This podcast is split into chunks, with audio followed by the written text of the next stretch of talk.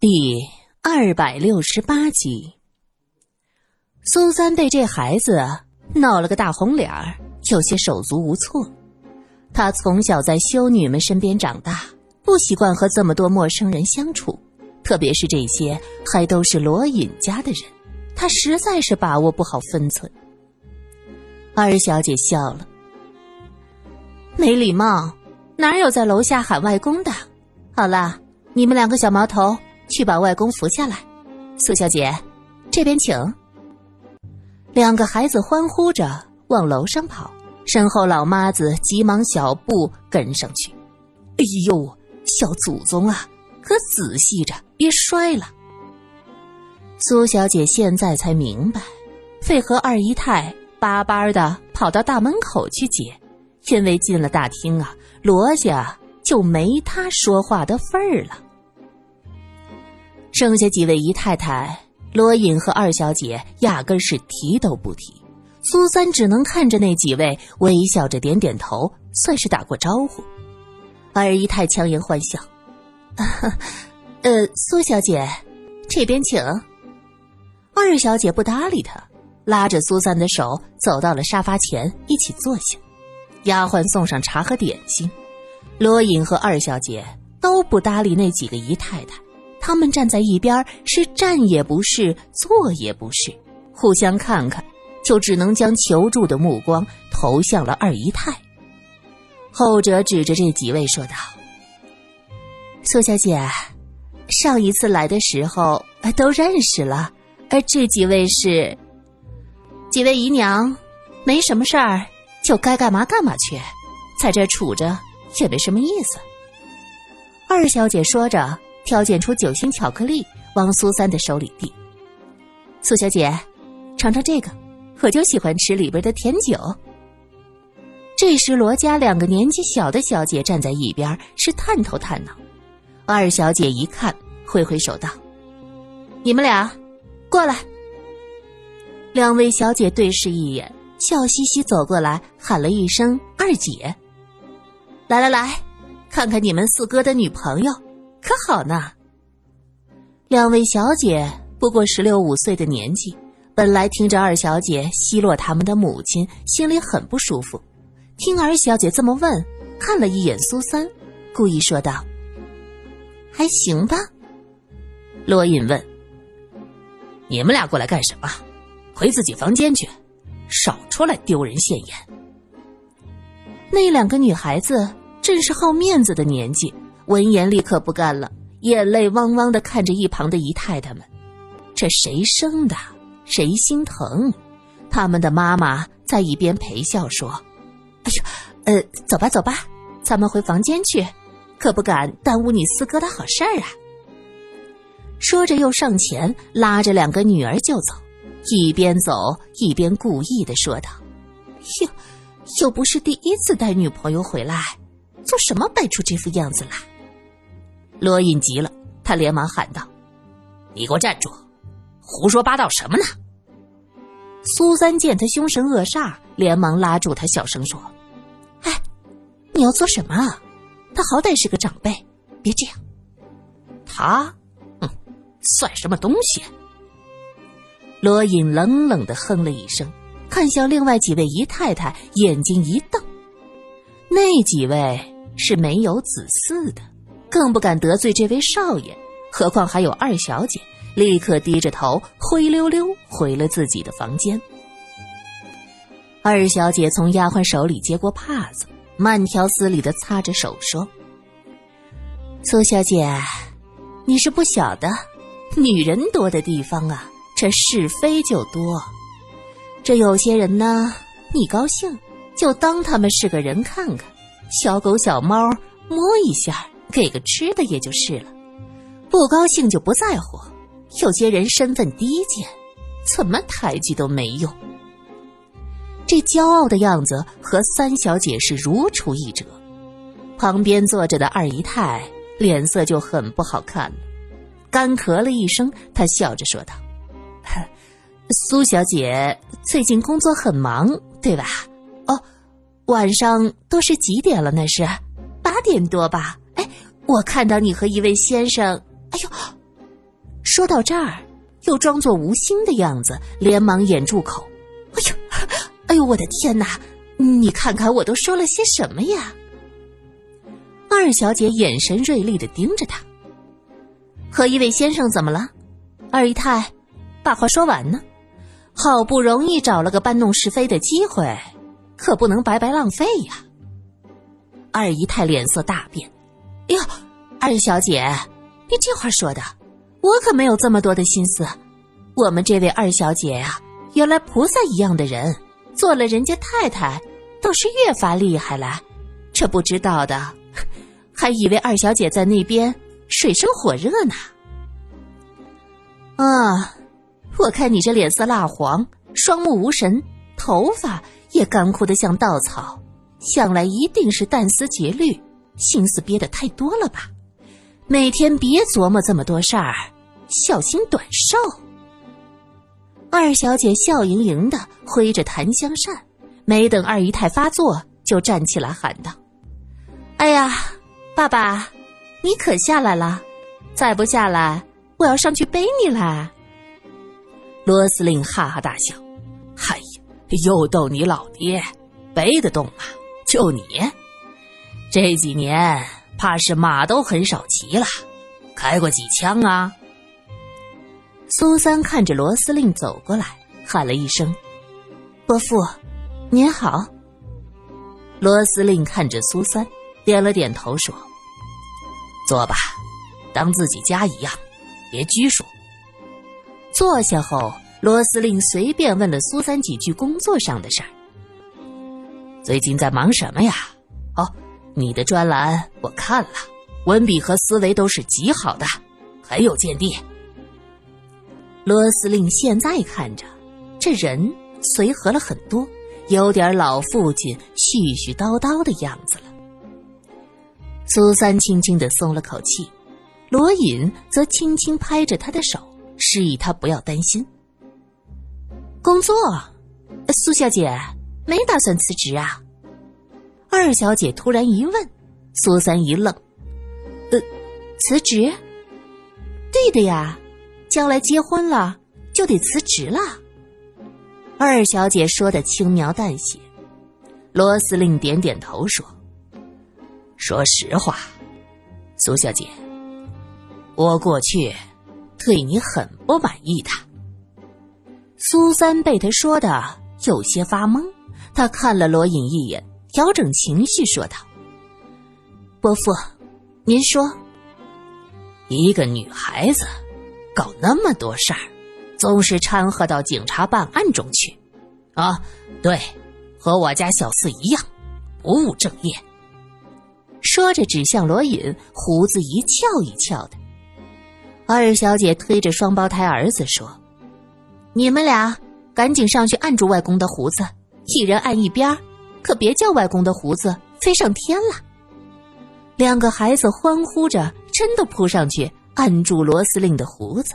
罗司令是哭笑不得，哎呦，小二啊，你自己胡闹，还拉着孩子，好好的，说什么小四的事儿啊？二小姐不满的堵着嘴，在老父亲面前那撒娇是撒的得心应手。小四本来就不务正业，非要做什么警探。不过呢，竟然也叫他做的是有模有样。让那些等着看笑话的人都闭了嘴，这才是我的儿子啊！还有你，苏小姐。哎呦呦呦，你这孩子，哎，别揪我的胡子！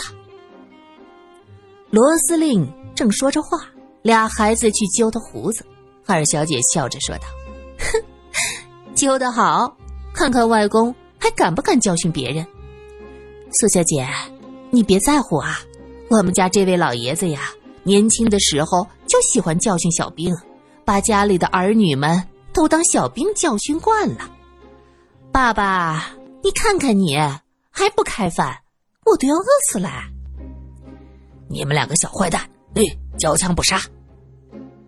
罗司令将两个捣乱的孩子用手按住，他继续说道：“你也是不务正业，好好的记者。”跑去掺和警局的事儿，不过呢，也算个聪明人，能把事情都做得挺好。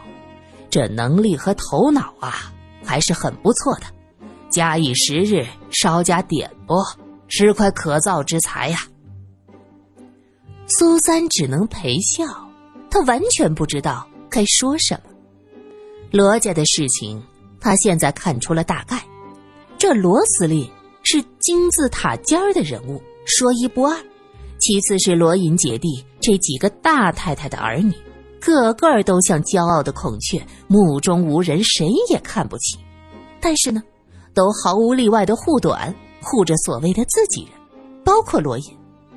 剩下的就是二姨太，资历深，有过子女，加上罗司令的一点愧疚心理，两位小姐远嫁，一个远走，一心想着把着罗家大权。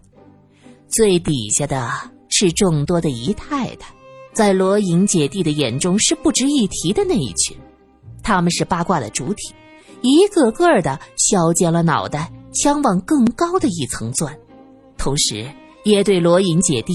充满了怨恨和嫉妒。这位二小姐和三小姐是一样的。我的弟弟什么都是好的。你虽然小门小户，站在我弟弟面前不够格，但是既然我弟弟选择了你，你也勉勉强强算是我们这一派。我呢，就勉为其难护着你。派系呀，分得很清楚。吃饭的时候。诸位姨太太都找了各种借口不过来，就只有二太太代表陪同。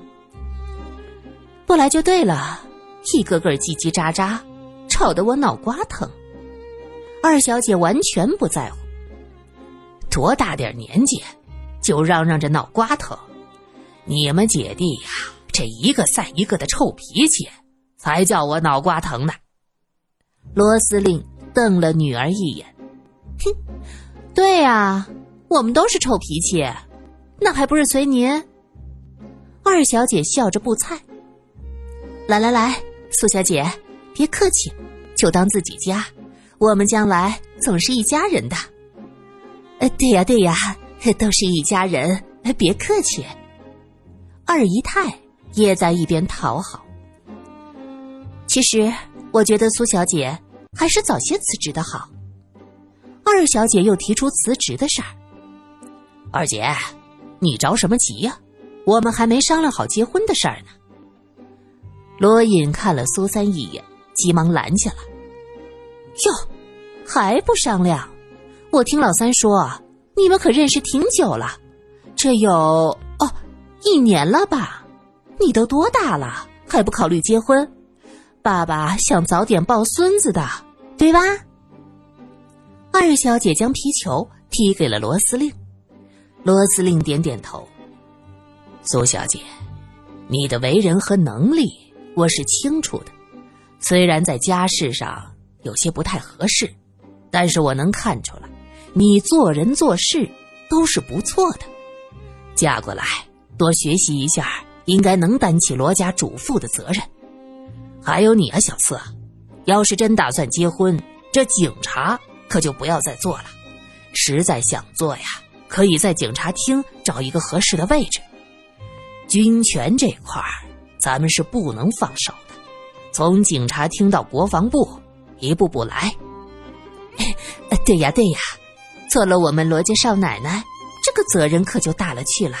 当然不能出去做事，光是慈善啊、妇女联合会那些事儿，这要跑的就忙不过来。这才是少奶奶该做的事儿呢。二姨太也不失时机在一边插嘴。罗隐不动声色的看了二姨太一眼，手垂在桌子下面，轻轻的握了一下苏三的手。苏三问：“伯父的意思是，我要想和罗隐在一起，就必须辞职，专心做罗家少奶奶？”啊，现在谁家不是这样？我们这样的人家，少奶奶跑到报社上班，要被人耻笑的，对吧，爸爸？二小姐笑着说。说完，用公筷给苏三夹了一只虾。苏小姐，来尝尝这个，我家厨子做的芙蓉虾，那是一绝呢。苏三将目光投向罗隐，罗隐说道：“现在总统都提倡新生活，新生活嘛，这少奶奶们的责任可以再扩大一下，不一定非要局限在家里，出去做些事儿也是实现男女平等。这是响应总统和夫人的号召啊！不用号召，我们家里早就实现男女平等了。你看看你几个姐姐。”个个的歪理邪说是一大堆呀。罗司令指着女儿笑着说：“爸爸，你在说什么呀？我要写信告诉大姐，你背后说我们坏话。”啊，爸爸，这个蛋羹做的好，嫩的嘞！来来来，你来点这个。二小姐发现苏三的情绪不对，想努力的将罗司令的话题引开。苏小姐，你别嫌我唠叨。人老了，想的事儿就多一些，总想为儿女们多打算一些。这以后啊，罗家有很多事情要交给你打理，你呢要有个准备。二姨太在一边掩口笑着：“哎呦，司令呐，人家苏小姐是新女性来的，现在的新女性，哎。”都是不愿意结婚嫁人的，说是怕耽误事业。人家呢，只要同居。混账！这是什么乌七八糟的话？罗司令将筷子往桌上一拍，二小姐笑道：“二姨娘可真逗，说的好像你多了解新女性一样。依我看呐，不管什么新女性、旧女性。”该承担什么责任就得承担什么责任，这做人家太太也是需要杀伐决断的，否则一些乱七八糟的人就总想爬到你头上去。这时门外传来汽车喇叭声，二小姐的眉头微微皱了一下。又是你的狐朋狗友吧？这会子来闹什么？这话是对罗隐说的。